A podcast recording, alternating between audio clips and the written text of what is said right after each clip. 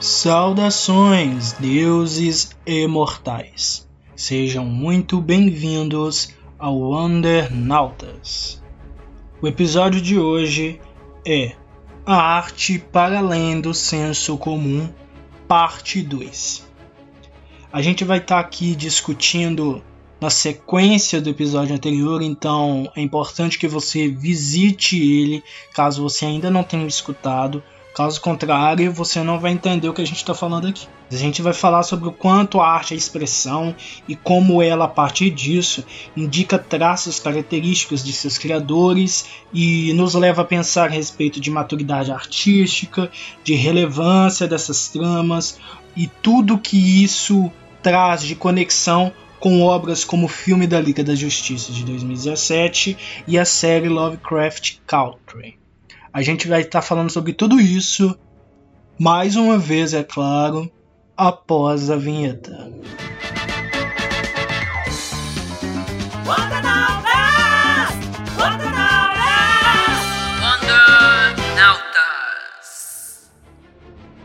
E aí, depois de tudo isso, quais relações você consegue estabelecer entre a série Lovecraft Country e o filme da Liga da Justiça de 2017.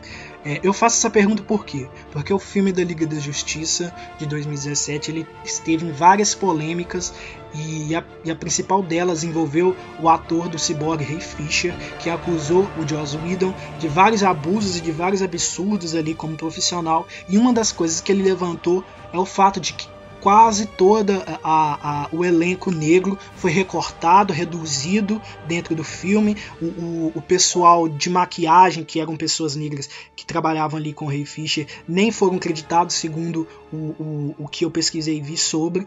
Ou seja, teve um, um, um, vários recortes e várias coisas ali que estavam meio assim, né, sugestionando alguma coisa. Eu não vou dar nome para nada aqui, mas é isso. Eu quero saber quais relações que vocês abstraem olhando para a série Lovecraft e olhando não por corte do Zack Snyder, isso é uma outra coisa, mas para o filme de 2017. O que, que vocês pensam sobre isso? O filme de 2017, eu, eu, eu considero esse filme, cara, ele é ele é a, a farsa, né? O original é mesmo esse do Zack Snyder.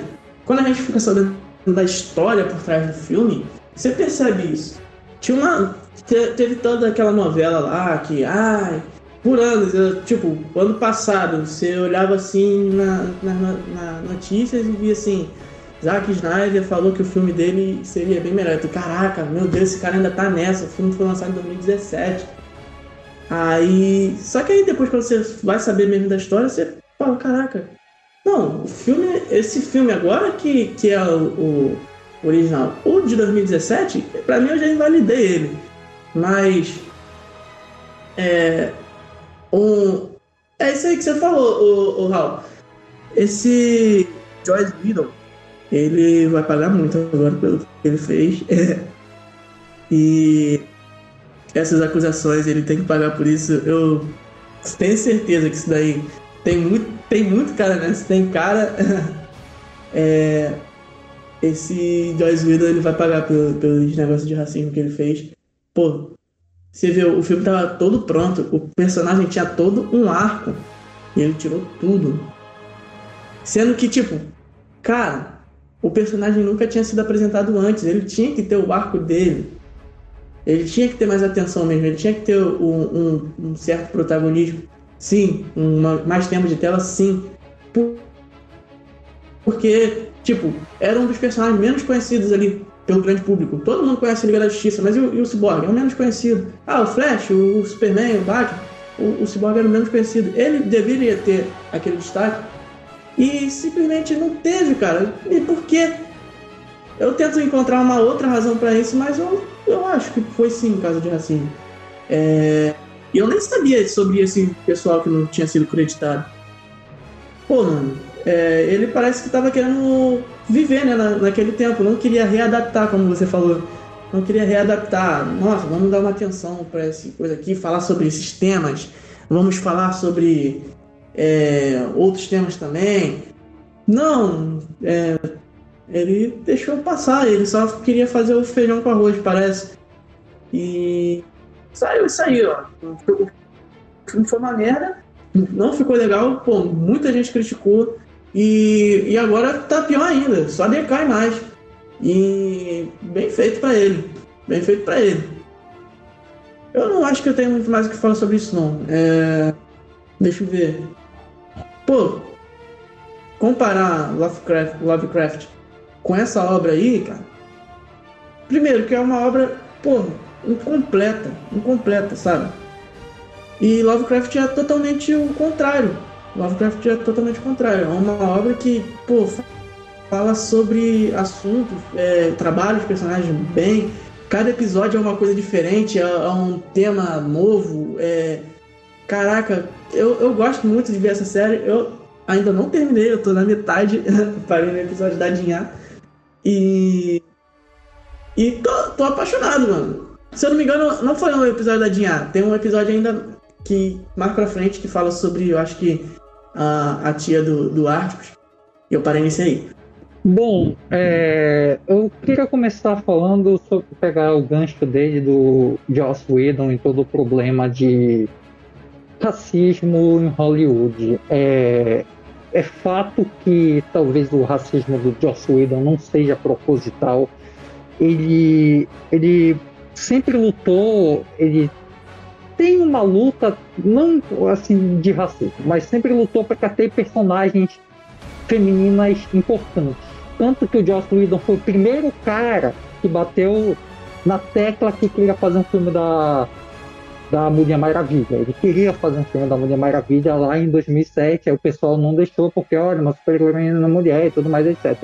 Ele tem também o seriado Buff, que é totalmente girl power. E ele tem essa bandeira, pelo menos do lado de mostrar da mulher, de, de empoderamento da mulher, ele leva essa bandeira. Agora, com essas coisas de racismo, eu acho que é bem possível ele ter sido racista em várias coisas. Eu concordo que ele pode ter sido várias coisas, até porque a gente não sabe do, da gravidade o que as pessoas inventam para colocar. Então eu acredito que ele tenha sido muito babaca, é, porque ele pegou principalmente um filme de outra pessoa para finalizar e ele já foi de má vontade ali e, e causou vários problemas. O próprio estúdio estava pressionando, então tipo tava um desgaste é, tão grande dentro daquele filme do Liga da Justiça de 2017 que ninguém escapa se você for para reparar para todo o contexto todo mundo que está relacionado no Liga da Justiça é culpado de alguma coisa, com alguma forma. O Ben Affleck estava aqui pro papel do Batman, mas ele já tinha largado toda. O Superman já estava, o Henry Cavill estava elogiando a Marvel, que tipo, na Marvel não tem esses problemas e tudo mais. Mas voltando a falar de racismo estrutural, que é uma coisa que tem no cinema, olha, há muito, muito, muito tempo. E o, o o Anthony Mack, é, o ator que faz o Falcão, vive o Falcão dos filmes da Marvel, do MCU agora, ele falou o seguinte, que quando ele estava vendo Pantera Negra, tipo, todo mundo era uma equipe de pessoas negras, diretor negro, design de figurino negro, tipo, tinha a grande maioria, a grande parte da corporação era de pessoas negras. Tinha pessoas de outras etnias, como asiáticas, brancas, mas era uma produção de pessoas negras. Eles queriam dar. A Marvel quis e conseguiu dar voz a pessoas da cultura negra ali. Só que o Anthony Mack martelou uma coisa seguinte: é que no filme de pessoas negras, tudo bem, tudo mais, aí tá, pode fazer o um negócio. Agora, quando ele chegou para fazer o, agora o que está em cartaz, o, o Soldado Invernal e o Falcão, é, ele falou que da, de produção, do pessoal de produção, tinha um negro ou outro, um gato pingado, ou seja, ele falou.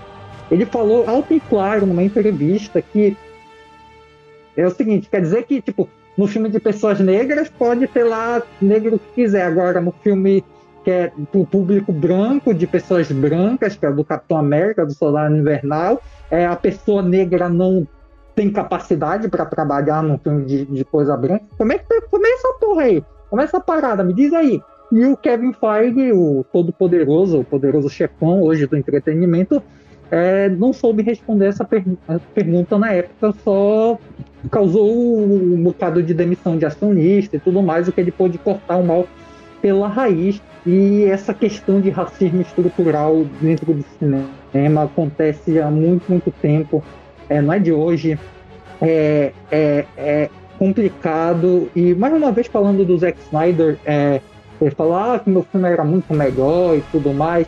Talvez não fosse, porque na época eles, se vocês lembram de entrevista, eles falaram que o, o filme do Snyder era inassistível. Então, mesmo com o tempo de, do, do tela de Cyborg,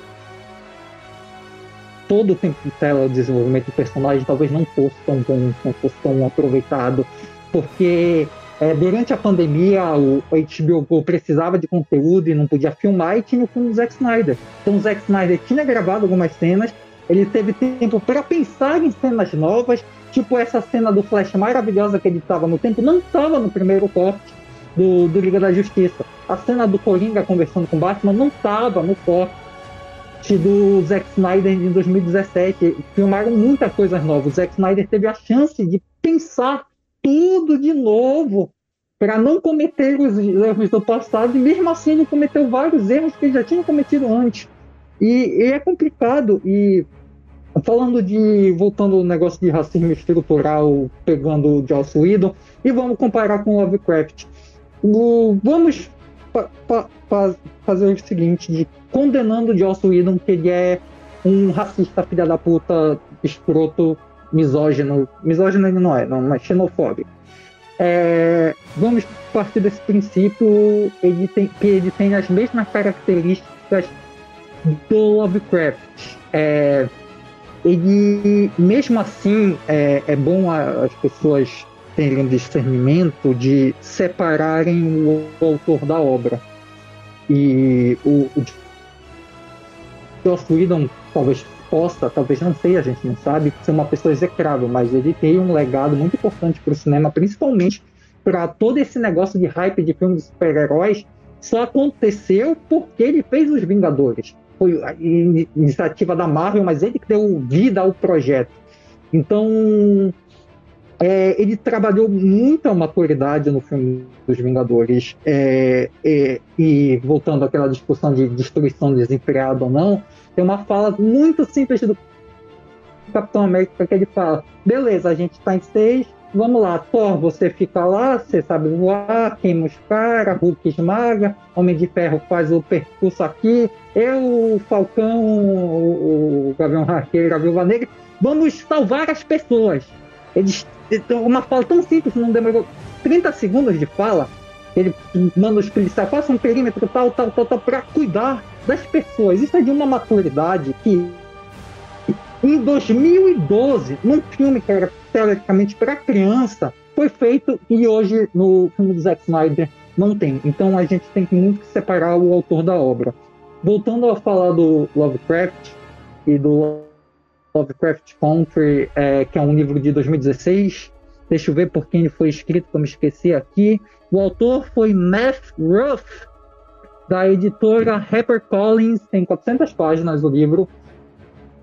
É, e o livro, ele, ele pega uma ideia que não é original, mas ele traz por, um, por uma maneira for, diferente de acontecer. Porque tem um filme que já trabalhava isso, de 2007, chamado Cthulhu, que todo mundo pensa, nossa, a gente vai ver um filme sobre o negócio do Cthulhu e tudo mais, só que não, é, é a mesma vibe do Lovecraft Country, só que em vez de ser o foco de pessoas negras e do racismo e tudo mais, é o preconceito e é o crime de ódio, é toda a rejeição que as pessoas gays sofrem. Então, Cthulhu é o de 2007 trabalhou isso, uma coisa que o Lovecraft era, ele era um homofóbico, ele era uma pessoa muito difícil, tinha muitas falhas, então ele já desconstruía o, o maior mito do Cthulhu, uma das coisas que ele mais odiava,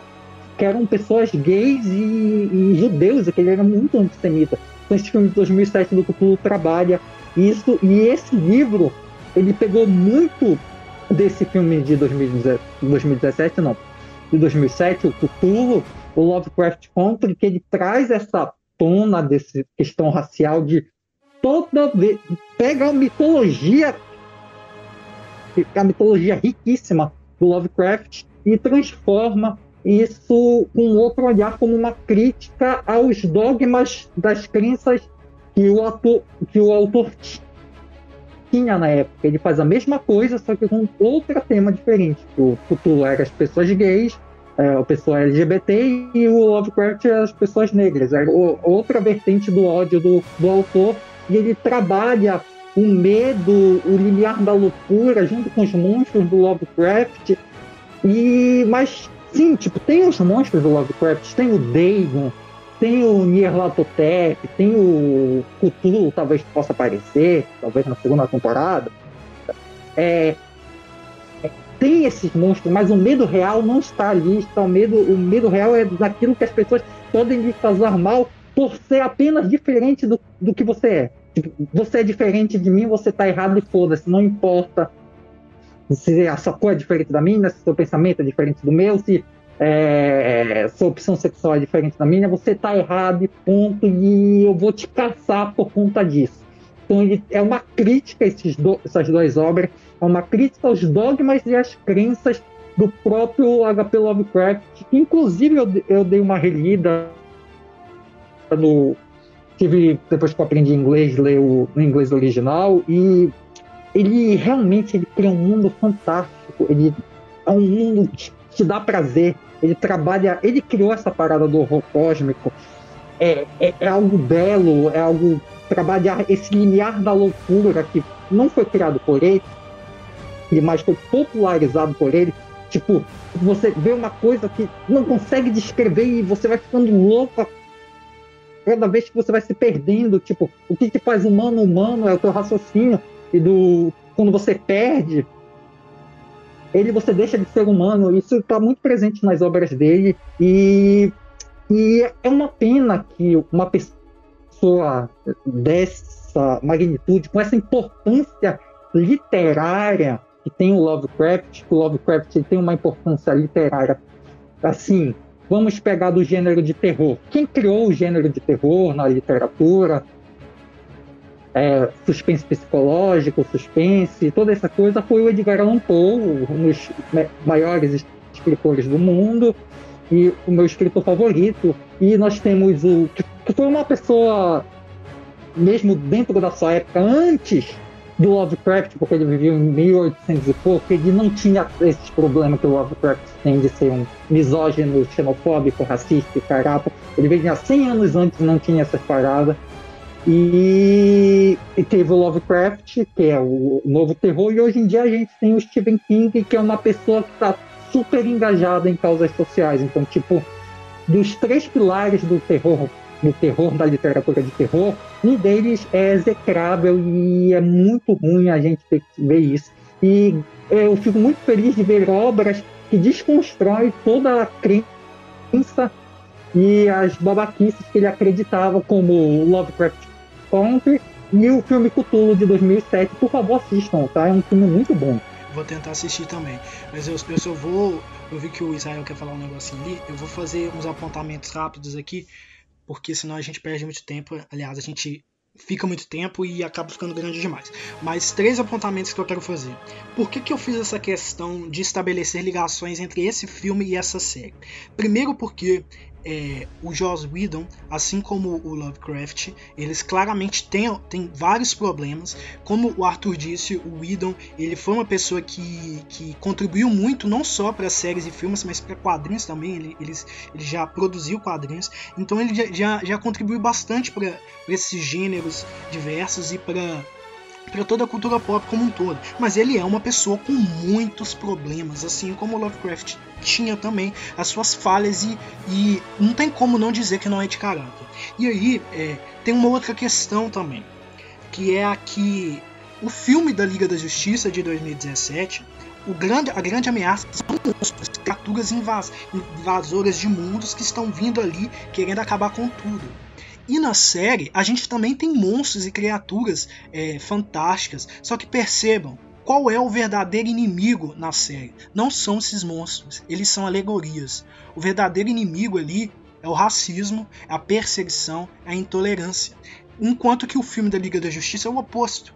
Ele tenta falar sobre coisas como preconceito e sofrimento, mas elas são apenas alegorias. A verdadeira ameaça é uma coisa totalmente sem sem mensagem, que é a questão da invasão e os monstros vindo ali. Então a gente vê como as estruturas são completamente opostas. E por isso é, é essa é a ligação que eu queria falar. Porque enquanto a série ela usa de artifícios de, do fantástico para falar de algo real, o filme da Liga da Justiça, inclusive o filme de, de agora também, não é muito diferente disso, é, utiliza de coisas que são cotidianas, coisas reais, para poder falar de uma ameaça fantástica, uma ameaça grandiosa, uma ameaça que talvez pode chegar para alguém e falar assim, alguém que está assistindo e a pessoa fica, nossa, que foda, mas é uma ameaça que não existe, algo inexistente e que é, é muito diferente uma obra da outra, de fato, se a gente parar para pensar.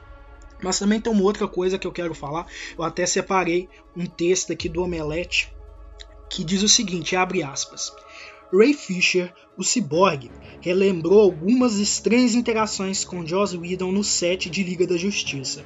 Após ter dito várias vezes no passado que o cineasta tratou mal todo o elenco e equipe, o ator agora citou que Whedon ainda não havia superado a recepção ruim de Vingadores A Era de Ultron de 2012 e que constantemente confundiu Diana Prince, a Mulher Maravilha, Gal Gadot, com Natasha Romanoff, a Viúva Negra, Scarlett Johansson.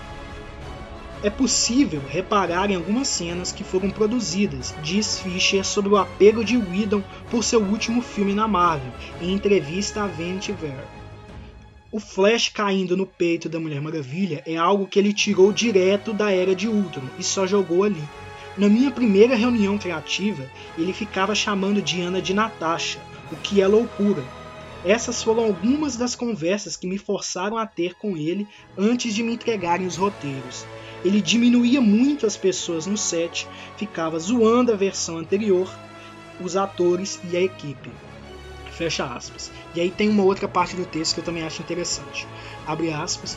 Em junho de 2020, Ray Fisher acusou Joss Whedon de ter uma postura abusiva no set de Liga da Justiça, dizendo que ele foi apoiado e tais atos por, em tais atos por Geoff, Geoff Jones e John Berg, Algumas semanas depois, o ator disse que estava coletando informações contra o diretor, que recebeu diversas acusações recentemente, incluindo de atrizes de Buffy, o roteirista de Firefly e das equipes da série Buffy Angel, fecha aspas. Aí eu, eu, eu achei até curioso que, que o Arthur acabou citando a, a série da Buffy a Caça dos Vampiros aqui, porque eu já queria falar, chegar nesse ponto também, que é, ele contribuiu de fato, de Oswald, contribuiu para trazer uma série que é muito interessante, mas após a, a, a manifestação do Ray Fisher a respeito dos abusos dele, é, as, algumas atrizes ali relacionadas ali com o elenco da série de, da Buffy é, se manifestaram também, man, é, relatando os abusos que ele, que ele cometia com elas. Inclusive, tem uma delas relatando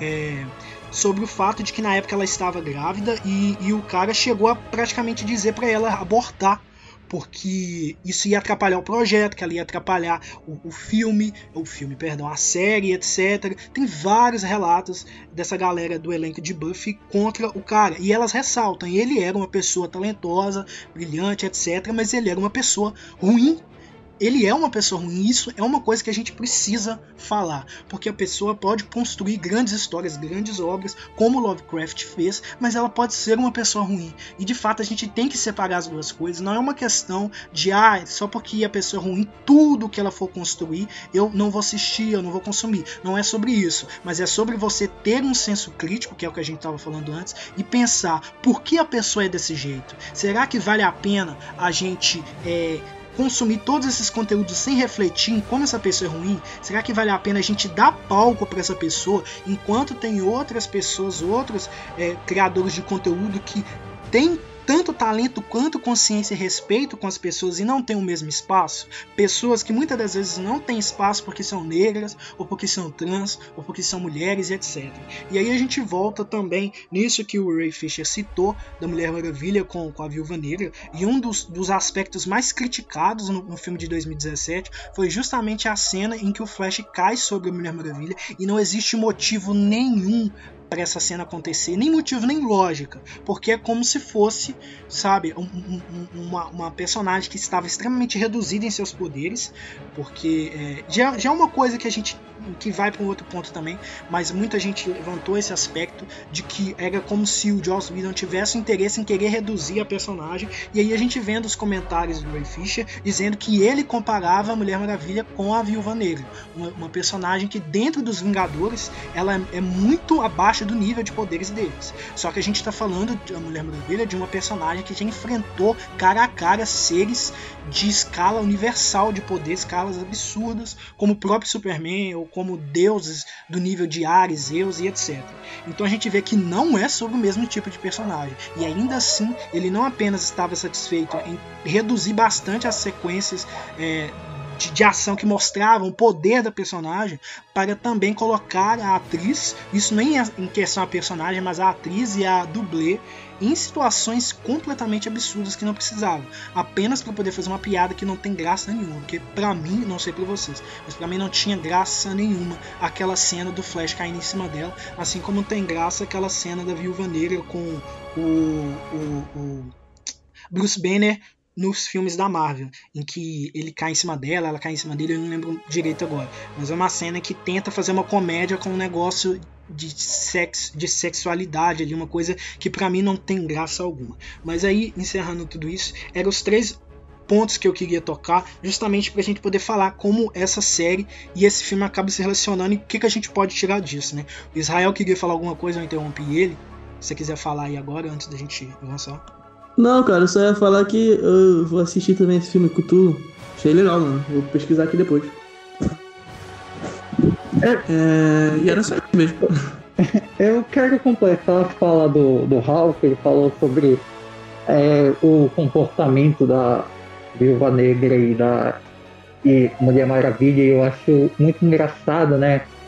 Que a ironia dramática que fala, porque o Zé, o, o Coisa foi para um lado totalmente sexualizado da personagem Mulher Maravilha, que, diferente da Viúva Negra, que é uma espiã, que é bonita, que ela usa da sua aparência para conseguir informações privilegiadas pelo fato de ser espiã, e isso aconteceu em várias, no, no MI6 na Inglaterra, na CIA, na KGB, isso era muito comum de pegar mulheres e homens bonitos para extrair informações de pessoas poderosas. E a Viúva Negra ela cresceu daí dessa dessa vibe do, do da Guerra Fria. A própria personagem era uma vilã da KGB e tudo mais e de baseadas no estereótipo de espiões como o próprio 007 que é o sedutor ele seduz as pessoas a partir da sua aparência, do seu charme. Isso faz parte do, do contexto de espionagem. Se a gente pegar o lore da espionagem na cultura pop, o que é válido para Viúva Negra e o que não é válido para Mulher Maravilha, que é totalmente o oposto da Viúva Negra neste sentido.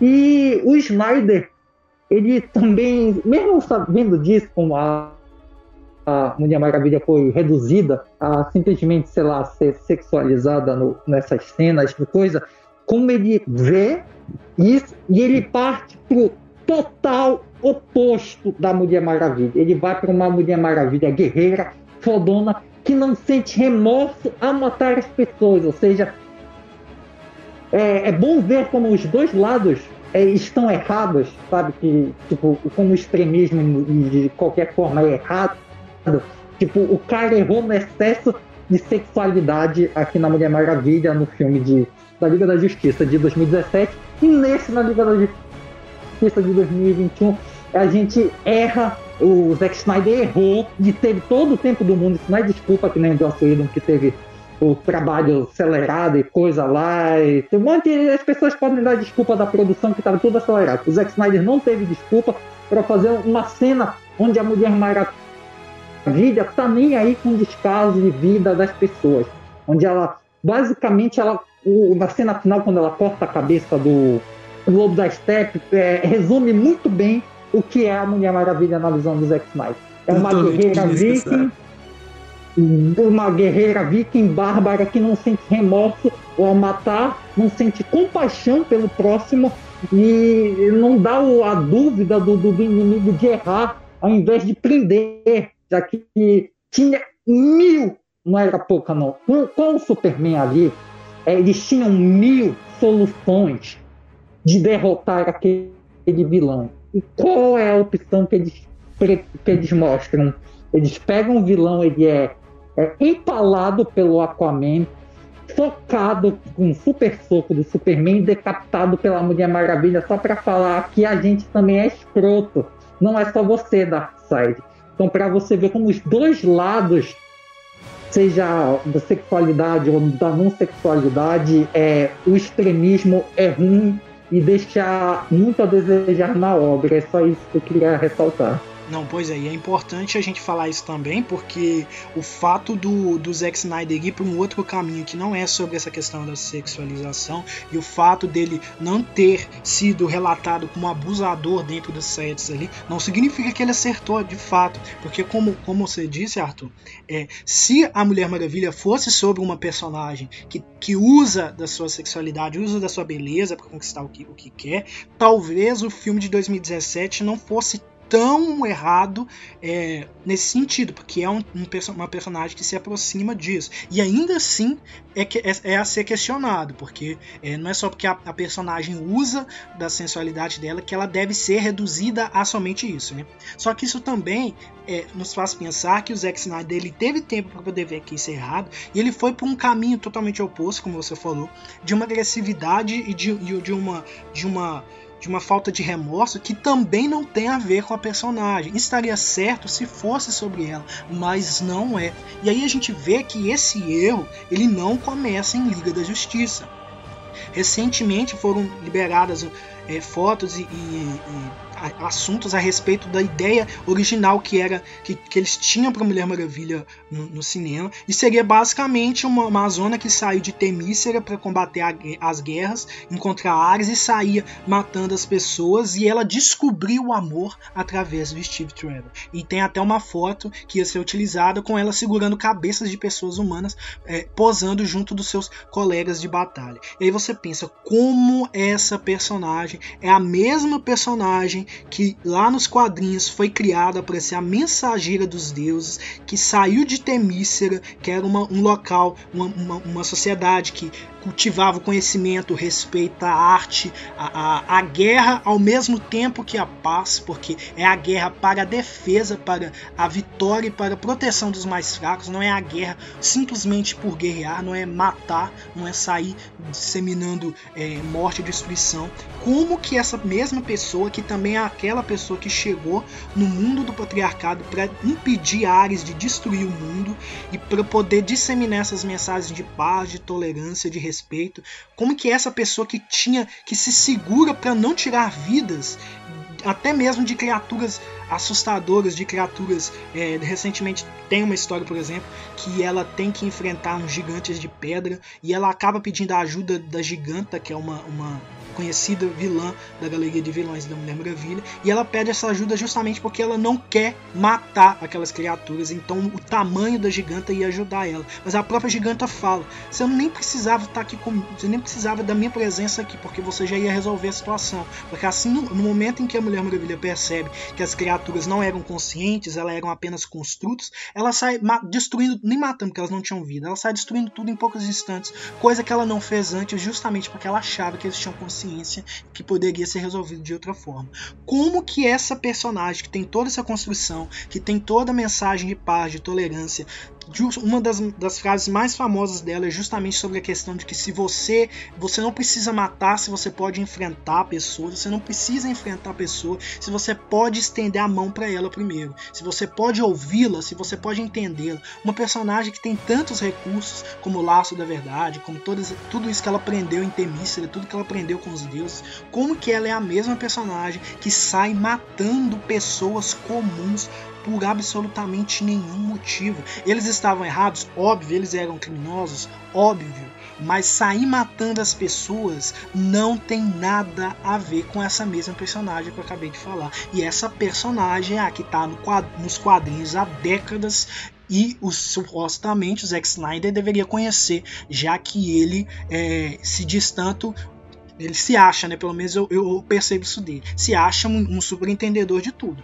E isso não significa que ele não tinha o direito de fazer o corte dele, que ele foi prejudicado sim pelo, pelo, pela Warner, tem várias questões complicadas, mas isso não, como a gente está falando aqui, a gente não pode ser 8 ou 80. A gente não pode ir só pro preto ou branco, tem uma área cinza ali no meio. Então ele tem suas falhas de, de, de pensamento sim, todos os grandes erros que foram acumulando nos filmes, boa parte deles eram heranças das ideias distorcidas e absurdas que o Zack Snyder tinha, como a que eu acabei de citar de colocar a Mulher Maravilha sendo sanguinária, precisando de um ser humano comum para poder ensinar ela o amor, sendo que ela viveu milênios dentro de uma ilha onde o tudo que ela aprendia era justamente isso. São umas coisas absurdas. E aí você pega, se você for olhar o Superman também, se você for olhar o Batman, se você for olhar todos os personagens, tudo ali tem uma série de questões problemáticas para você chegar aqui e me dizer, cara ouvinte, que o problema foi a Warner, que o problema era que não confiava no Snyder. Não. O Snyder tinha problemas sérios, sim. Não, não vamos jogar a, a culpa só nele, a responsabilidade somente nele, mas as ideias e as coisas que ele, que, que ele queria fazer estavam em total desacordo com o que a gente via nos quadrinhos sim. Então o fato do Joss Whedon ter sido uma pessoa inescrupulosa, abusiva, absurda, ter cometido racismo, ter colaborado com piadas sexistas, ter feito um monte de coisa absurda no filme dele, não isenta as responsabilidades do Zack Snyder a respeito da construção e das mensagens que ele passava e que ele tentou passar e passou com esse filme agora. A questão é que o Joss Whedon ele errou como ser humano, ele, errou, ele teve atos assim que são imperdoáveis. O Zack Snyder ele teve erros de execução como profissional e eu acho que aí são coisas diferentes e eu acho que ele tem que ser questionado e criticado no âmbito profissional. Eu não acho que o Zack Snyder é uma pessoa tão desprezível, eu acho o Joss Whedon desprezível. Ele contribuiu como profissional em vários núcleos demais, mas eu acho ele uma pessoa desprezível. Enquanto o Zack Snyder para mim eu não vejo ele como uma pessoa desprezível. Eu vejo ele como uma pessoa arrogante que precisa parar de achar que ele sabe sobre tudo e que a visão dele é certa sobre tudo e que ele é o injustiçado. Porque ele, ele foi injustiçado de certa forma, sim, mas não foi sem total razão, não. Porque as ideias dele de fato tinham vários problemas. Vou comentar rapidinho falar, sobre o que você falou do, do Zack Snyder e do Joss Whedon. É, de novo, como eu faço a comparação do Joss Whedon com o Lovecraft, já que nós estamos fazendo, é, eles são pessoas que cometeram atos como falhas de caráter dentro deles, mas isso não isenta do universo e das coisas que eles contribuíram, tanto o Joss Whedon com cinema, séries de TV e quadrinhos, quanto o Lovecraft com a literatura. Nós temos que saber separar é, a, a pessoa da obra, até porque não tem como. Eu sei que é muito difícil desvencilhar essas coisas, mas a pessoa não é a obra, não é aquilo que ela criou a, obra que ela criou vai ficar. Então vai ficar para sempre, vai ficar na gente, na gente, nas pessoas, nos fãs, a, pessoas que nas posteridades vão estudar, vai ficar. A pessoa, se tiver as ações desprezíveis, elas vão ser esquecidas. Elas não vão ser lembradas, e sim só as obras. E, e o Zack Snyder, eu concordo muito com o que você falou do Zack Snyder. O grande problema do Zack Snyder é que ele se acha demais. Ele, como profissional, ele, ele eu não sei o que entendeu na cabeça dele. Eu, ele acho que ele está num nível de calibre, de direção de Clint Eastwood, de Stanley Kubrick, de Martin Scorsese, Quentin Tarantino, todos os grandes do cinema. Ele acha que ele está nesse patamar. Só que ele não está. Esse é o problema dele. Se o Zack Snyder fosse um pouco mais humilde é, e aceitar as críticas, que a gente está falando muito bem sobre aceitar as coisas, o Zack Snyder também não, não vejo, vejo ele uma super, pessoa super receptiva. Como pessoa, ele é uma pessoa muito legal, receptiva, ele adora falar do trabalho, ele recebe muito bem as pessoas no set. Toda a entrevista que eu vejo no, é, na Time, na, nessas revistas gringas que eu dou uma passada, é, ele é super gente boa. No própria entrevista que ele deu, concedeu ao Omelete uma carta de amor e tudo mais aos fãs brasileiros. Ele é uma pessoa que adora isso. Porém, ele tem um, um, uma empáfia profissional muito grande, onde ele não aceita receber críticas, onde só ele está certo. Isso faz ele pesar a mão nas suas obras. Isso faz ele não se desenvolver profissionalmente ficar estagnado lá na carreira de 300, que ainda é o melhor filme dele. É isso que eu queria dizer.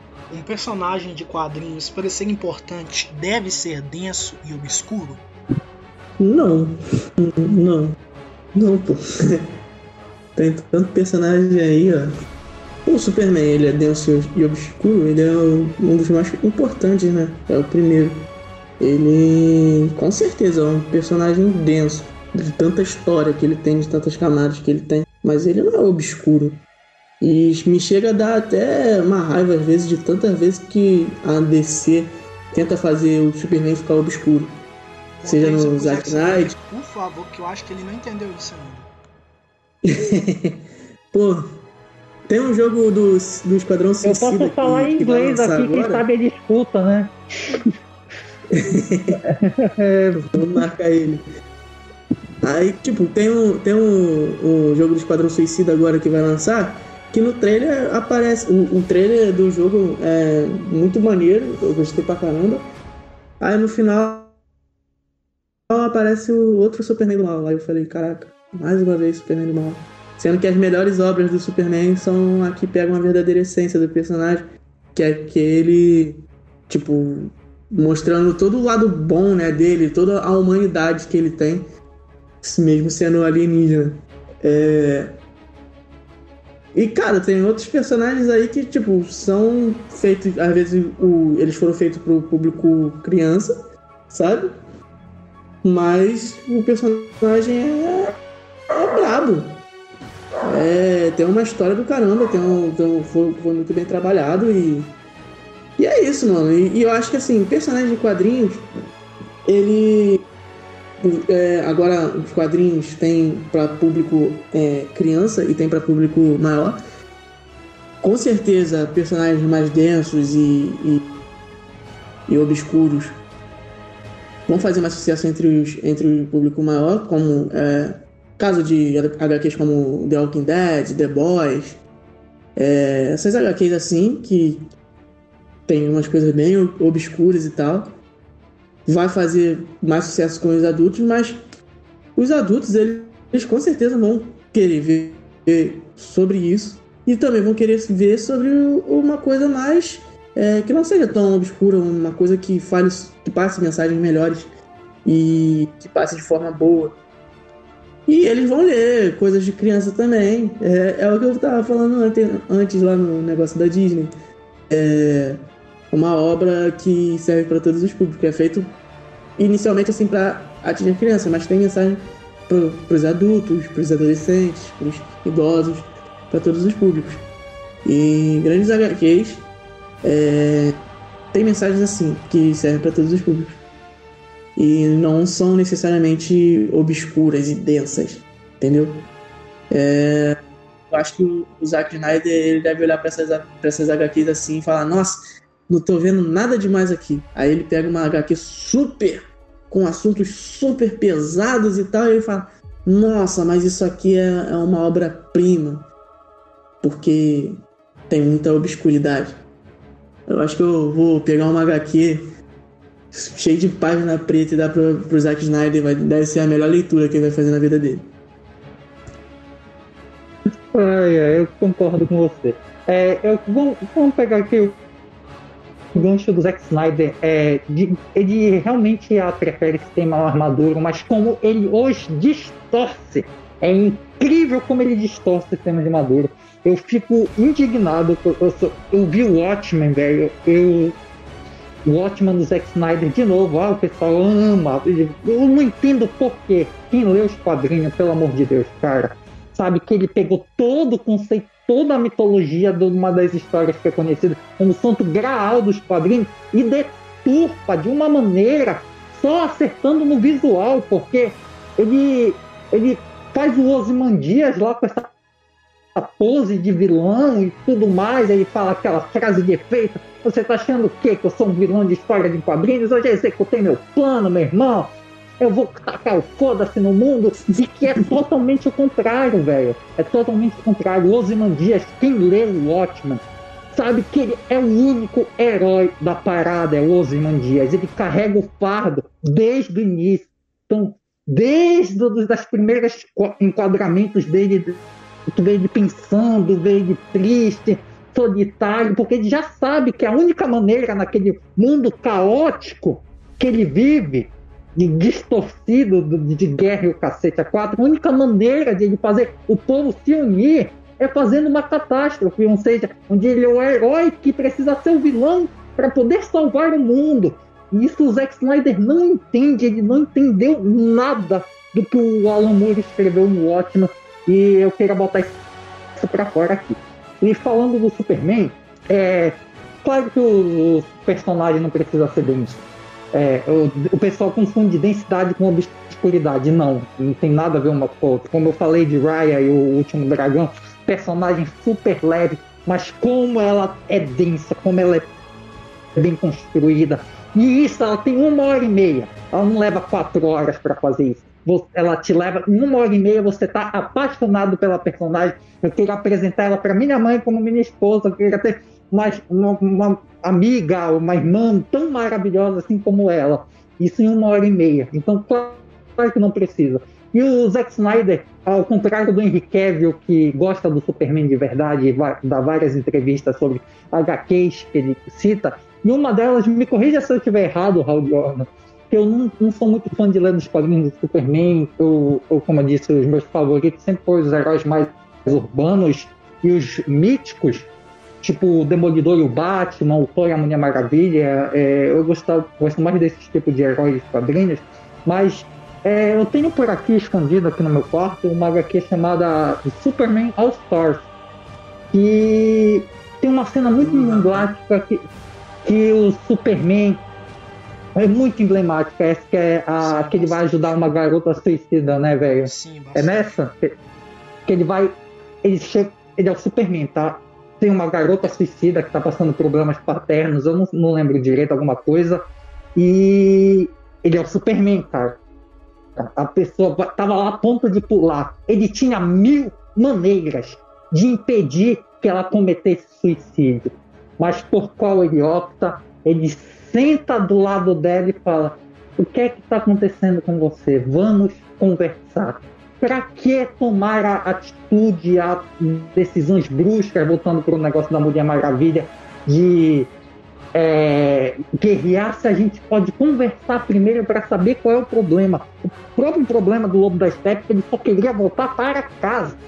Então, é, eu identifiquei muito dele, o vilão, como o, da concorrência, como o Loki, só que o Loki ele tem uma jornada de aprendizado. Ele teve uma jornada de aprendizado. O de realeza e tudo mais, assim como o Lobo da Steppe, da realeza lá do planeta de Apocópolis, sei lá como é que se pronuncia, é, ele só queria voltar para casa, ele só queria ser aceito, ele só queria ser pertencer a algum lugar, como todos nós. Todos nós só queremos ser pertencer a algum lugar. Só que qual é a mensagem que dá, que o Zack Snyder deu pra gente, é que você é diferente, você pensa diferente, na verdade estava querendo pertencer a algum lugar, você é decapitado e torturado, esquartejado e para ser mostrado de exemplo, se tivessem parado para conversar com ele, é, teria feito melhor. E sobre desconstrução de personagens, é, o Zack Snyder ele deturpa, ele não desconstrói o personagem. Quem desconstrói o Superman é quem viu o seriado The Boys É, essa é a desconstrução do Superman. Ali é uma desconstrução, não é uma deturpagem do Superman. Ali é bem escrito, é bem trabalhado. Claro que também é, veio, de um dos melhores gênios dos quadrinhos, que é o Garth Ennis, que é o cara que simplesmente escreveu Preacher e a maior obra-prima dele, que é o Punisher da Marvel, o Justiceiro, que inclusive a história do Justiceiro da Marvel é considerada uma das melhores histórias de guerra, tanto de quadrinhos como em literatura, o Justiceiro da Marvel, para te ver o tamanho do como o cara entende. Então ele, ele entende, entende os super-heróis e para poder desconstruí-los. O Zack Snyder apenas o deturpa e o que me deixa muito triste, porque é, o que eu vejo do Superman não é uma desconstrução do Superman, é uma deturpagem de tudo aquilo com incoerência atrás de incoerência, começando lá no Homem de Aço, quando ele tinha também mil maneiras de efetuar uma ação, ele opta por quebrar o pescoço do vilão. Meu Deus do céu, ele é o Superman, velho. Puta que pariu, não, não tem condição. É, é, é, é, triste ver uma coisa. E, e, como é uma cena pesada, aquela cena é muito pesada, porque não é um Superman matando um ser humano, é um Superman matando um kryptoniano, um semelhante a ele. Ele matou alguém da raça dele, cara. E, e enquanto a cidade pegava chamas, ele beijava Lois Lane. Então, é, é, é um absurdo, de uma mensagem tão errada que ele tenta passar, tipo, querendo ou não, os filmes de super-heróis são para crianças, são para adolescentes. Eles têm que passar algum tipo de mensagem, mesmo que cause destruição em massa e tudo mais. Coloque essa mensagem como que isso aqui tá errado, beleza? Tipo, como a Marvel fez com falando com outros super-heróis, como o que tem poderes invencíveis, que é o Thor, que teve uma jornada de construção e desconstrução para chegar num momento de guerra infinita onde ele perdeu tudo, onde ele estava nem aí, foda-se, e onde ele tem uma das emoções mais humanas, que é o primeiro a raiva de ter perdido, o luto, a tristeza por ter perdido todo o seu povo, o seu irmão morto na sua frente, e todos os sentimentos ruins, e na hora que ele tem o poder, ele, ele consegue derrotar o vilão com os poderes do infinito, ele derrota o vilão, mas ele falha como um humano por causa dessa arrogância que ele queria que ele sofresse o tanto quanto ele sofreu antes de morrer. E logo isso, como ele não consegue efetuar, é, acontece o arrependimento, porque ele, se ele tivesse tido uma atitude mais, mais racional, em vez de ir pelo lado emocional, ele teria contido aquela situação e impedido o genocídio universal. Então, para a gente ver uma coisa que é bem construída do, super, do, do Thor, da jornada do Thor até, até esse momento, como a do Superman, desde lá do Homem de Aço até esse Liga da Justiça aqui, como é uma jornada de deturpação e isso o Zack Snyder não aceita críticas porque ele é a versão do Superman dele. Não, pois é, né? E assim, partindo para o próxima questão, que vai ser a última, para a gente finalizar aqui, é, e tentando resumir um pouco de tudo que a gente falou aqui, é, também quero dar um, uma resgatada lá do início, de quando eu interrompi o Israel, quando ele estava falando do Adão Negro, né? porque hoje em dia, não só esses, essas pessoas que estão produzindo esses, esses materiais como Zack Snyder de forma é, apenas polarizada, como ou você é uma coisa ou você é outra, como se não existisse um meio termo ali, no sentido de que assim, ou você resolve a situação de forma drástica e foda-se tudo, ou você deixa todo mundo morrer, como se ser herói fosse abandonar justamente a questão da moral, a questão da reflexão seus, da sua moral que se torna ética, né?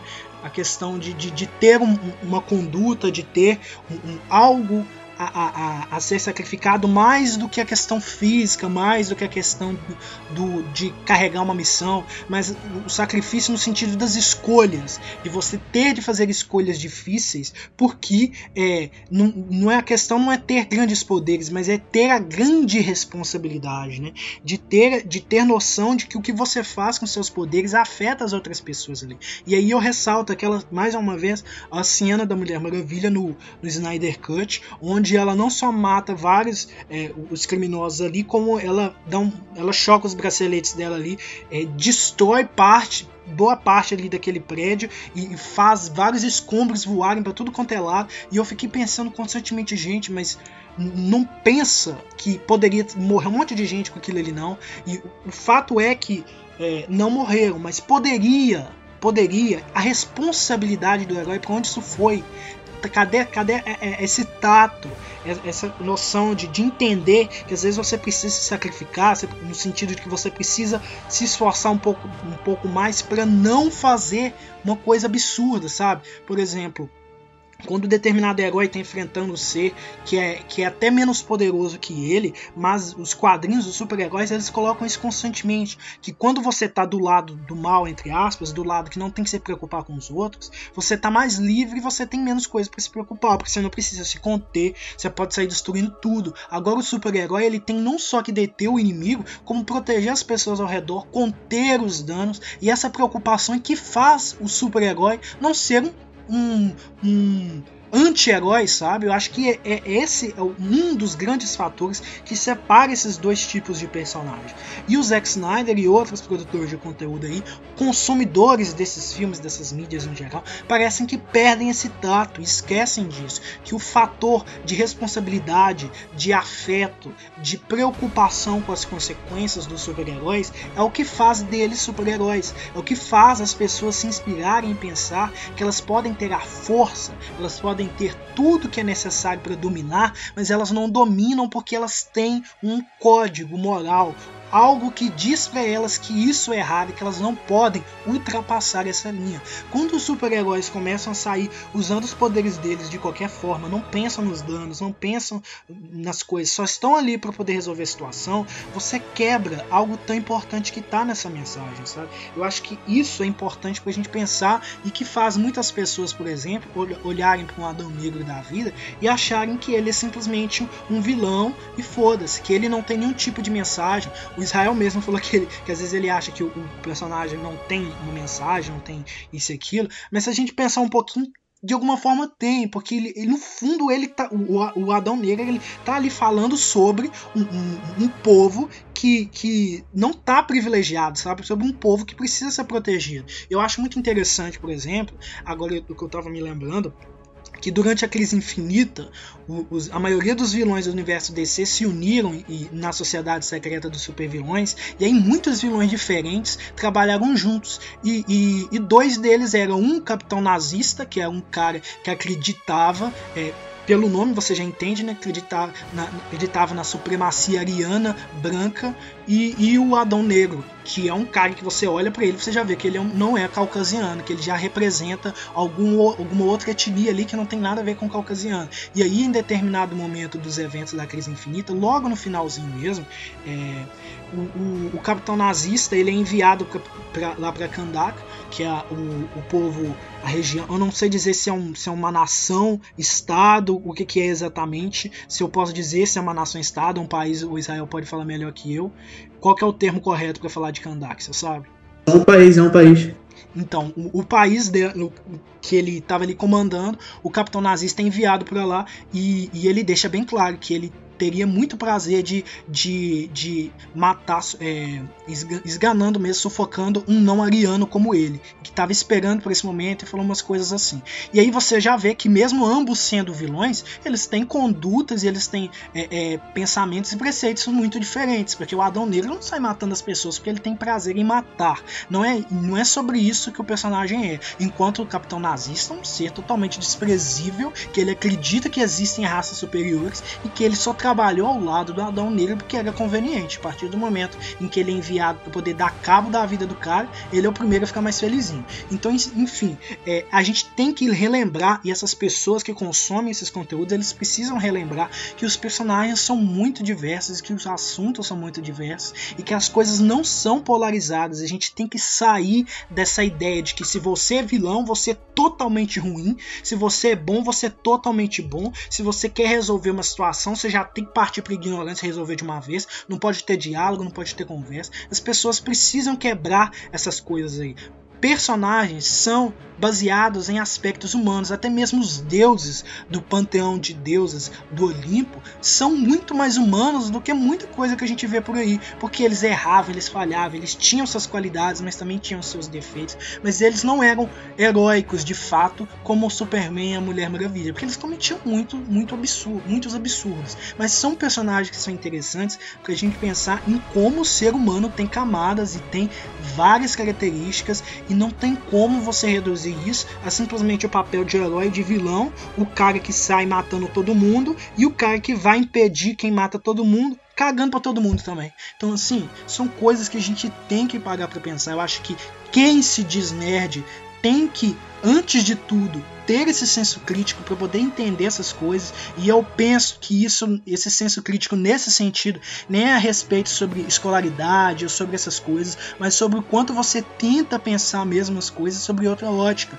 quantas coisas você consome de diferente, é quanto você tenta pensar sobre aquilo que está passando e tenta separar mesmo seu gosto pessoal da, da, su, da, sua análise crítica, sabe? Porque a gente às vezes vai gostar de filmes, como a gente estava falando aqui, o Israel estava falando, é, de, de coisas, de filmes, séries, novelas, quadrinhos que às vezes são divertidinhos, são bobinhos e tá tudo bem, sabe? Só que a gente tem que tentar entender que é, não é porque a gente gosta que aquele negócio é fantástico, é fodástico, é o melhor melhor filme já feito, melhor série já feita, mas também não significa que você não tem o direito de gostar. O problema tá quando você não consegue separar, quando você quer forçar o seu gosto como ditador de qualidade, ditador de regra, e isso começa a te levar para outros problemas, porque você começa a ser cada vez menos, menos tolerante com as opiniões e visões dos outros e começa a querer para você e exaltar apenas o que você gosta, quando na verdade o mundo e a vida não é assim a nossa vida não é somente sobre o que a gente gosta.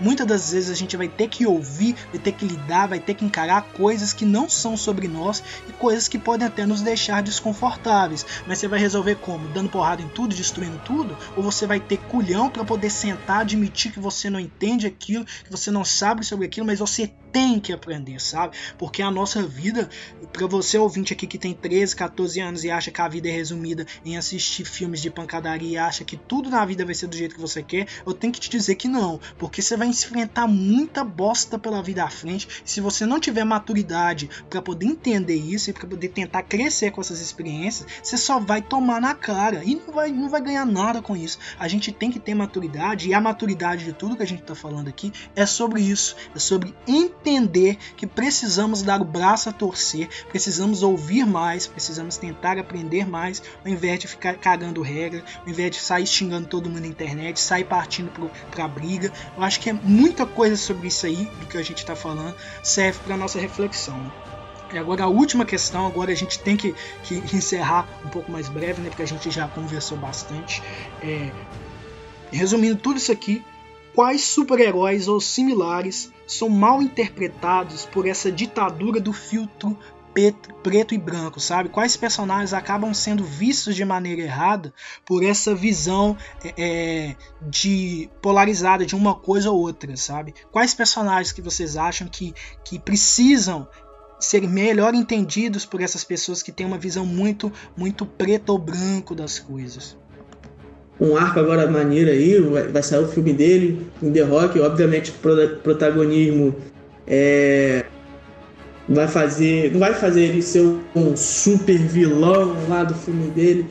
É, vai mostrar a, a, aquele lado dele do porquê ele, fe, ele vai fazer coisas erradas, é, mas porquê que ele vai fazer também coisas boas, porque o Adão, o Adão Negro tem uma fase que ele se destaca, mano. Ele. A Isis desperta o melhor lado dele e ele liberta milhares e milhares de escravos lá no Oriente Médio.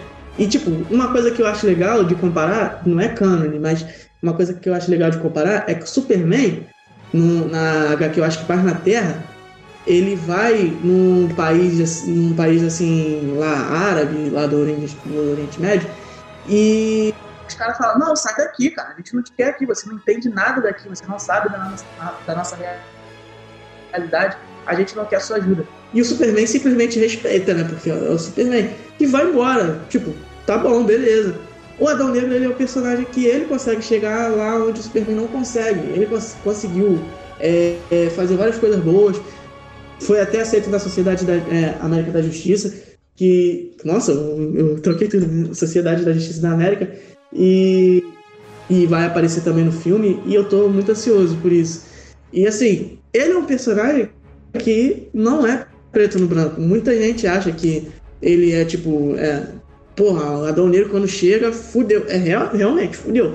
O cara vai quebrar tudo, vai fazer, vai acontecer. Um, a maior história dele nos quadrinhos é a, é, é a Terceira Guerra Mundial, onde ele chacina praticamente um país inteiro. Mas por quê? Porque tudo que ele tinha, a esposa dele, que eu acabei de citar atrás, foi, foi assassinada. O, o, o Amon, é, Amon, né?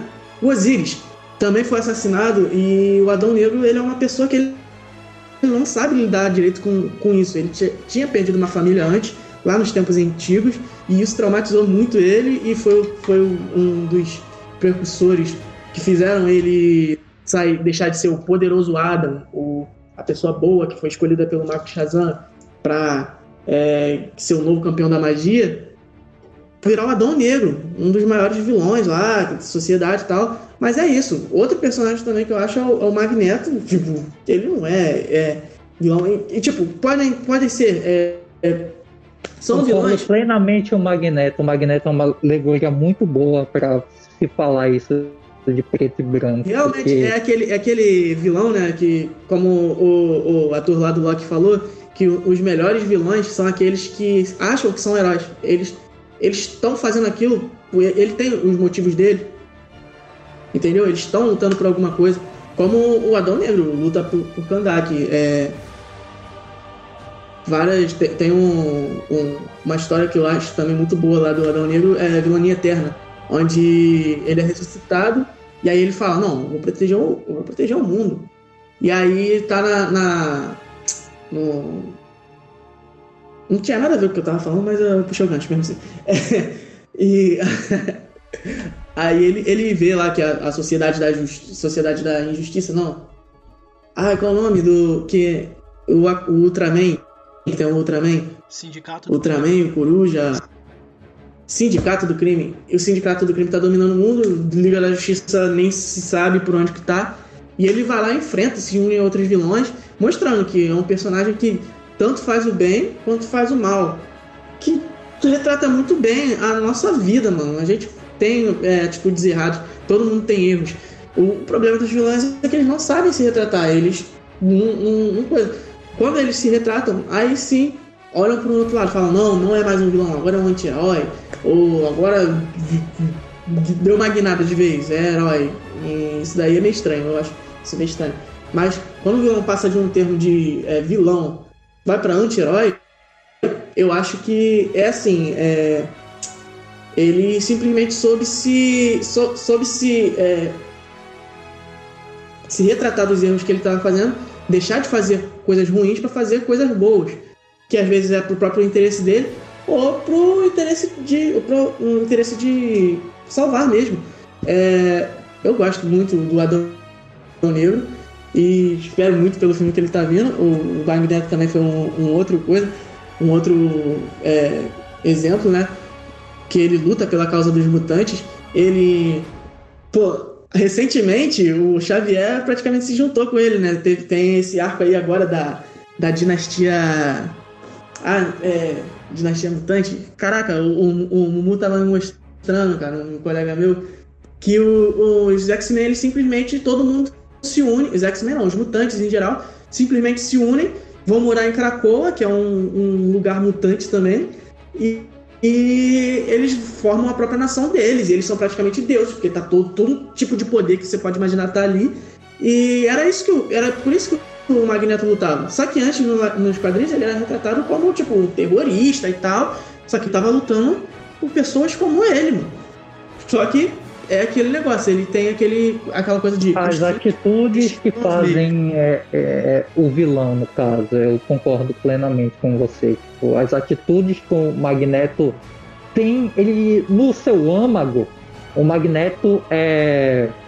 Ele, ele tenta fazer o bem. Ele está lutando por um povo que não tem voz. É um povo que está sendo escorraçado. ele tá só que as armas que, que ele usa, que ele utiliza, são totalmente desnecessárias, coisa que é o contraponto do professor Xavier, que ele faz a mesma luta a, pela mesma causa. E só para falar aqui do Snyder Cut e comparar vilões e vilões, vamos comparar o Darkseid com o Thanos, né? Rapidinho. Como você entende muito mais. É, não, é, tem que fazer essa comparação, porque o, o Thanos, querendo ou não, ele acabou com as guerras no mundo. Ele foi vilão, cometeu o maior genocídio da história. É, mas o, ele nos filmes, assim, ele acabou, ele tinha o sentimento de falar, mano, o ser humano, os seres humanos não, as pessoas que pensam é, são vão viver em conflito porque elas têm ideias divergentes e não importa o que aconteça. Então precisa é aí que volta lá no ótimo, precisa ter uma catástrofe gigantesca para que essas pessoas parem de, de, de brigarem entre si passam a lutar pela mesma causa. No caso, foi o estalo do Thanos. E como ele sabia disso, e como ele sabia que isso ia unificar o universo, isso torna o vilão muito, muito mais rico. Todos os sacrifícios que ele faz, apesar dele ser fazer um genocídio em massa, você consegue entender o ponto dele, porque o princípio do qual ele parte faz algum sentido. Enquanto o Darkseid, que apareceu em quatro horas de Liga da Justiça, não foi uma, duas ou três, se ele teve tempo lá, ele basicamente quer acabar com a vida do mundo e foda. Então, essa é a diferença entre tornar um vilão rico e um vilão pobre. Lembrando que eu gostei do Liga da Justiça do Zack Snyder, só que eu não, não tenho que passar pano para as falhas que ele tem. Eu, eu gostei também do, do filme do Zack Snyder, eu gostei. É, não, o filme, é, é, ele é ruim, mas você. Só de ver, assim, tudo que foi. Eu tô feliz, cara, que o Zack Snyder conseguiu lançar o filme dele. Eu tô feliz que o, o Ray Fisher ele conseguiu ganhar uma luta que, pô, até, até um pouco atrás eu tava falando, caraca, esse cara não para de arrumar encrenca, mano. E agora, pô, eles conseguiram chegar onde eles, eles queriam. Mas a gente tem que falar do filme. O filme não é lá aquelas coisas, mas a gente é ótimo você ver é, um personagem de quadrinhos que você gosta em tela. Eu gostei de ver o visual do, do, do, do Darkseid, eu gostei de ver cenas de luta, eu gostei de ver Mulher Maravilha lutando lá contra os parademônios com aquele som daquela guitarrinha. Isso aí eu amei, cara. É... E eu tô ansioso pelo filme do Adão Negro. e tô curioso pro futuro da DC, mas isso aí vai ficar para um próximo tema aí do, do podcast do, do Hal. Eu acho que os próprios personagens da Liga da Justiça, desde quando esse filme, esse universo compartilhado de filmes e agora com um filme que é praticamente a parte do Zack Snyder e a parte ao mesmo tempo não, é, todos eles de alguma forma acabam sendo é, alvo dessa visão polarizada é, de do Zack Snyder mesmo e de pessoas que acham que você não consegue consumir algo e se divertir sem levantar críticas, né? Como o Arthur estava falando, né? Que a gente pode gostar de algo, mas a gente não não deve passar panos por seus erros. Eu acho que a visão do Zack Snyder fez com que é, muita coisa fosse mal vista é, pelas pessoas no sentido não de que eles não estão gostando, mas eles estão gostando dos personagens pelos motivos errados. Pessoas, por exemplo, que acham que a Mulher Maravilha é somente guerreira e sai matando sem nem ligar. Pessoas que acham que o, que o Batman não, não tem um motivo para não matar, porque ele tem, ele às vezes até deixa algumas coisas acontecerem por não gostar de não matar, mas o motivo que ele tem para isso você consegue entender, sabe? E aí você vai e joga um Batman que sai matando sem motivo, você meio que faz isso perder. O Superman, por exemplo, que as pessoas acabam gostando dele só porque ele é fodão e chega para resolver as coisas, mas não, esse não é um verdadeiro motivo de você poder gostar do Superman, sabe? Eu acho que tá tudo bem você achar legal o personagem ser muito forte, mas é só por isso que você gosta dele. Você não gosta da essência da mensagem do personagem, sendo que isso para mim foi muito perdido desde o filme do Homem de Aço de 2013, se não me engano do Zack Snyder com o Superman que começou esse universo. Então, para mim, é, o problema de toda essa polarização foi sendo elevada e foi sendo alimentada justamente por essas visões é, muito é, sem, sem, sem meio termo, muito pouco detalhadas e aprofundadas do Zack Snyder com esses personagens e de outros produtores também, porque eu não acho que somente ele teve falhas. Acredito que muitos personagens também na Marvel devem ser levantados com um senso crítico, como por exemplo a Feiticeira Escarlate, que toda a questão dela como Romani, como uma pessoa que tem raízes ali no, com os judeus, com os ciganos, foi quase que completamente esquecida é, é, na sua representação no cinema, ao ponto de que ela chegou a se aliar a uma organização com raízes nazistas,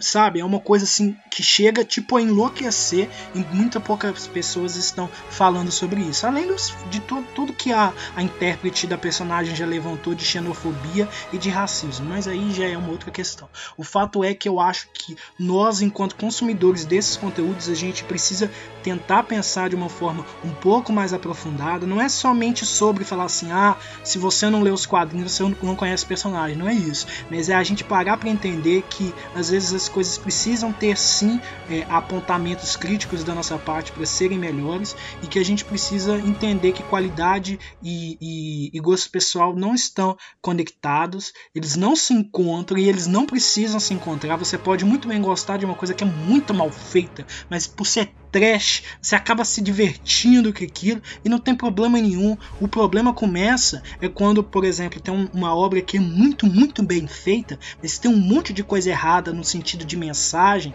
o, o, o de, o, de, o de desserviço social que o negócio faz e você quer passar pano, sabe? Ou vice-versa também, sabe? Eu acho que a gente precisa ter entendimento que obra e autor são coisas diferentes, que qualidade e gosto pessoal são coisas diferentes e que esses personagens tão que a gente gosta tanto, eles não são tão facilmente resumidos e eles são muito mais do que esses filmes com filtro preto e branco querem dizer que eles são.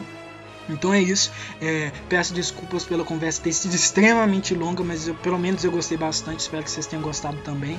E dar a palavra final para vocês, se vocês acrescentar qualquer coisa que vocês quiserem, que seja breve e, e qualquer coisa que vocês querem divulgar e etc. E agradeço a participação desde já. Então, galera, pô, amei, mano, participar, amei. No começo eu fiquei, tipo, perdidaço, perdidaço. Vocês começaram a falar, pô, entendendo tão bem dos assuntos, falando palavras que eu nem conheço. e. Pô, mas no geral, cara, depois que eu fui me, me soltando melhor, falando melhor sobre assuntos, sobre os assuntos, e com certeza isso daqui somou muito para mim. Aprendi muito com vocês. é, amei. É, o que eu queria dizer? Pessoal da DC Comics, Amino, é, tá chegando aí uma editora qual eu faço parte, sou um dos líderes. Se chama Patriota Comics. Nós somos uma editora amadora, temos nossas histórias autorais. Vamos fazer a apresentação, um blog de apresentação lá no, no, no, no Amino em breve. E nós somos o quê? Nós buscamos contar histórias de super-heróis brasileiros, exaltando a nossa cultura brasileira. Isso é algo que tá, antes estava sendo um pouco explorado nas editoras. Agora temos aí a, a Yara Flor, né? Na DC. Tô amando demais as histórias dela. Estão é, dando certo destaque também pro Mancha Solar, o X-Men, lá na Marvel. E. Pô. Era isso só, cara. É, se vocês quiserem, quem quiser saber mais sobre a Patriota, pode me procurar aí na, no Amino. Pô, cara, Pessoal eu adorei. Manda o link aí, velho. Vou ver, eu já quero ler.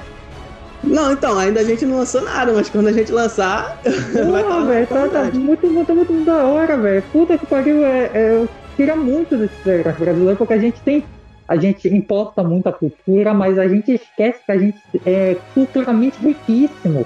Sim, e sim. dá pano para muitas histórias e realmente eu queria ver é, algumas histórias de super-heróis brasileiros feitos por brasileiros. Quem sabe surge uma parceria aí da, da editora com o canal do Arthur, ó. É uma opção, hein? Pô, oh, aí sim. Pô, Gostei, mano. Da hora. Pois é. é é pra falar alguma coisa? É, é considerações finais? Isso, isso. Ah, tá. Na verdade que eu, eu só nunca tinha participado de um podcast. É, todas as discussões de cinema que eu tenho são via fóruns, são eram ou em aulas ou aprendendo alguma coisa. Isso aqui foi um aprendizado muito bom para mim. Eu quero que tu me chame mais vezes, Raul, pelo amor de Deus. Me chama sempre que precisar e quando não precisar também. Chama É só tu dar um, dar um liga aí que eu tô, tô dentro. E eu quero dizer que foi uma experiência muito boa, diferente de tudo que eu fiz, porque é, eu tenho sempre o, o- Assim, vocês notaram lá no início, eu tava falando muito mais formal, porque é como academicamente é feito e como foi eu fui criado e, e o meu conhecimento e essas coisas. Como eu fui. É que é difícil aqui na, na, na minha cidade é no, no Brasil em geral, é de falar sobre o audiovisual daqui e a gente acaba muito no termo muito acadêmico. Então, normalmente eu falo, troco ideias com blogs, eu tenho artigos publicados em, em sites gringos e tudo por aí que a gente tenta aqui, que é uma área muito boa para. A gente tem pessoas talentosas para fazer. O próprio Israel aqui falou do negócio de quadrinho aqui. Mano, todo mundo sabe do perrengue que é lançar quadrinho aqui bra- brasileiro, pelo amor de Deus. É, é, é um perrengue caramba, então, tipo, só pelo fato do cara estar tentando, a gente devia ajudar aqui. Eu não sei como ele pretende fazer, mas pode contar comigo, mesmo, porque eu sei co- como é difícil falar essas coisas. Eu, eu sou mais da área de cinema, então é, eu, eu tive, vergonha na cara de criar porcaria desse canal esse ano, porque eu tinha que falar, nem que seja para duas, três pessoas ouvirem, que eu tô cansado de falar com as paredes aqui em casa. E se vocês quiserem dar uma con- conferida, o nome do meu canal é Evil Lord Show, porque era o meu Evil Lord, nick no Instagram, no Twitter, desde quando eu tinha só 13 anos. Aí eu coloquei. É, eu faço críticas e análises de filmes semanalmente sobre os filmes mais diversos possíveis e variados.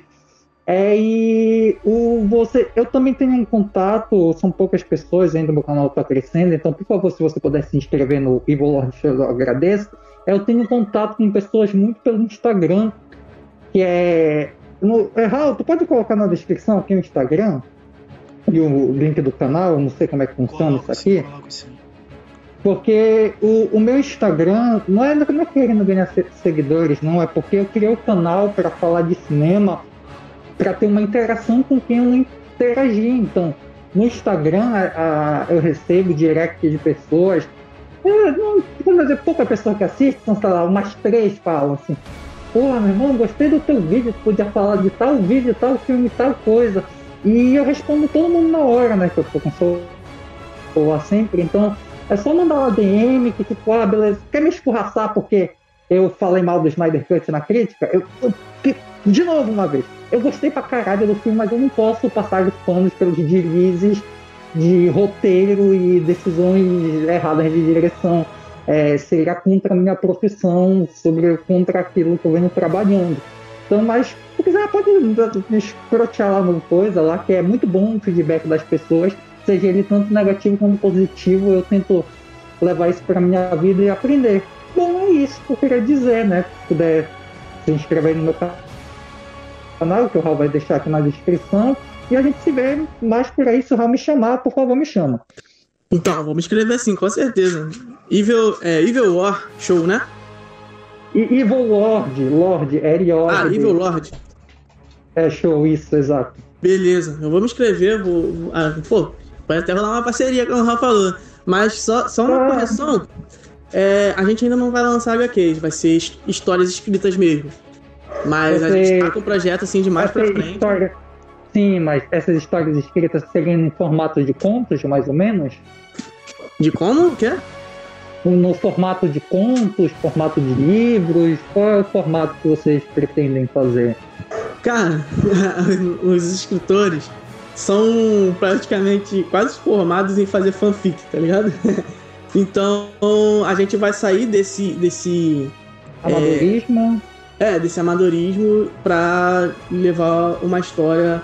Ou, ou- o mais coisa assim que a gente quer fazer é algo nível Marvel, de construir o nosso universo primeiro, terminar nossa fase 1, entendeu? E, e aí a gente vai lançar em demais plataformas com, como livros ilustrados, como se fosse livros de criança ilustrado, tá? Uma imagem, uma ah, primeiro primeira ah, imagem, entendi, um entendi, texto. entendi, entendi, entendi, entendi. É tipo o que a Dark Side Books faz com alguns livros conheço, dela.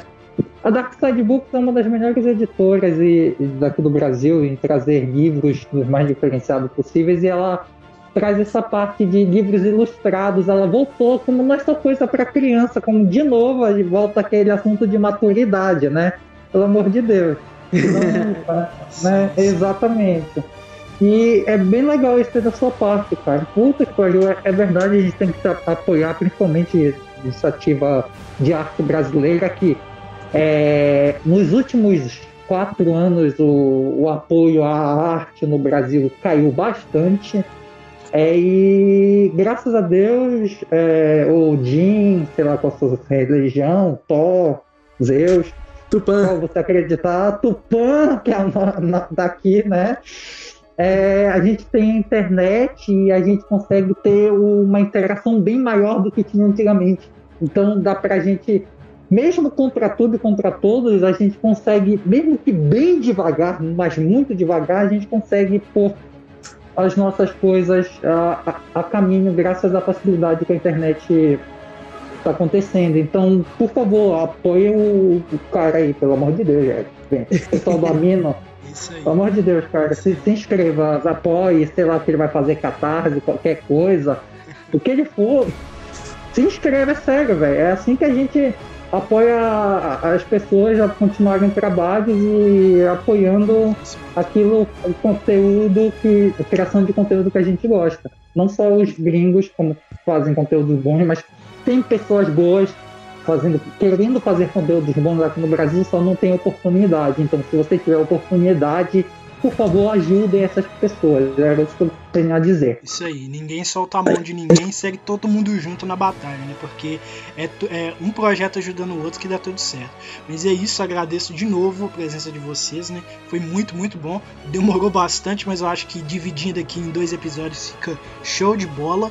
E é isso, né, gente? Numa próxima aí a gente tá aí firme e forte. E vou finalizando aqui, viu? O momento recomendação de hoje é para a história Liga da Justiça da América O Prego. Escrita por Alan Davis, desenhada também por Alan Davis, com o auxílio de Mark Farmer, ela foi publicada em 1998. Para muitos, os integrantes da Trindade da Liga da Justiça são os três pilares de inspiração e exemplos a serem seguidos. Superman, Mulher Maravilha e Batman são os maiores entre os maiores, e isso é inegável. No entanto, o que seria do mundo e de todos os outros heróis sem um desses tão importantes membros da equipe? Até onde a ausência de um nobre defensor da justiça pode afetar a humanidade e todo o mundo? Em Liga da Justiça da América, o prego, temos como cenário um mundo onde o Superman nunca atuou como herói e diversas consequências que se desencadeiam graças a pequenos, mas determinantes acontecimentos. Essa história é baseada em uma fala de George Hebers de 1651, que é o seguinte, abre aspas: Por falta de um prego, perdeu-se uma ferradura. Por falta de uma ferradura, perdeu-se um cavalo. Por falta de um cavalo, perdeu-se um cavaleiro. Por falta de um cavaleiro, perdeu-se a batalha. E assim, um reino foi perdido. Tudo por falta de um prego. Fecha aspas. Considero que é muito legal a gente citar essa história aqui, primeiro porque a gente está num tema que passa muito na Liga da Justiça, nos heróis que, ele, que ela representa e nos filmes né, da Liga da Justiça, tanto de 2017 quanto de 2021. E a gente também está falando da arte em si. E o que seria mais artístico e mais fantástico do que uma história que pega uma abordagem é, distinta e ao mesmo tempo não distinta de uma cronologia que poderia ser totalmente diferente e ali acaba sendo totalmente diferente por causa de um mero detalhe, de uma mera diferença ali que, que torna tudo muito, muito, muito louco, sabe? Liga da Justiça Prego é uma história muito interessante. Ela é de uma, de uma trama alternativa, não está dentro da cronologia oficial e por isso ela é desamarrada e desprendida de compromissos com o universo canon em si da época da editora e torna a leitura algo muito interessante. Tem uma grande quantidade de personagens, pode tornar é, a experiência um pouco confusa para quem não está acostumado com tanto acontecimento ao mesmo tempo, mas é uma leitura muito interessante que tem a ver com o que a gente discutiu aqui. Então é isso, espero que vocês tenham gostado do episódio de hoje e que a glória de Gaia esteja com vocês. Essa produção é do Lab onde você vem aprender